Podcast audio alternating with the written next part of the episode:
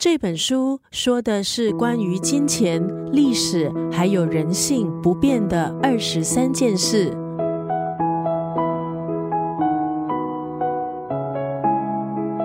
今天在九六三作家语录分享的文字出自这本书，摩根豪瑟的著作，一如既往。摩根豪瑟是协和基金的合伙人，曾经两次获得美国商业编辑和记者协会颁发的最佳商业奖。之前的著作包括畅销全球的《致富心态》。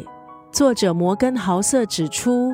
人们在设计投资计划的时候，讲求的是精准的数据、对未来的预测，还有合乎常理的逻辑。可是，我们很常看到的状况是，结果并不如预期，受情绪影响而改变计划，预测完全失水准。他指出，与其拼命的预测不确定的事，我们应该花更多的时间去理解恒常的行为。不管是人生或是投资，应该反其道而行，回头看，并且专注在那些不曾改变的事物。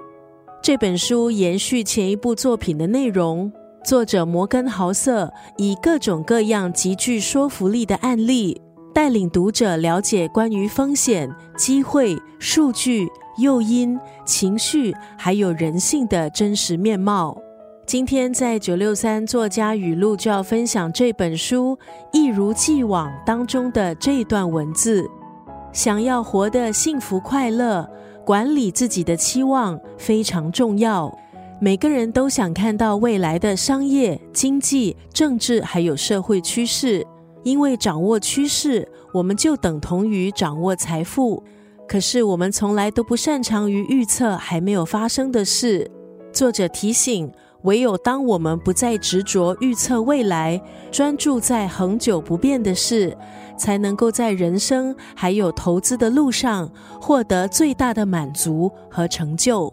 想要活得幸福快乐，管理自己的期望非常重要。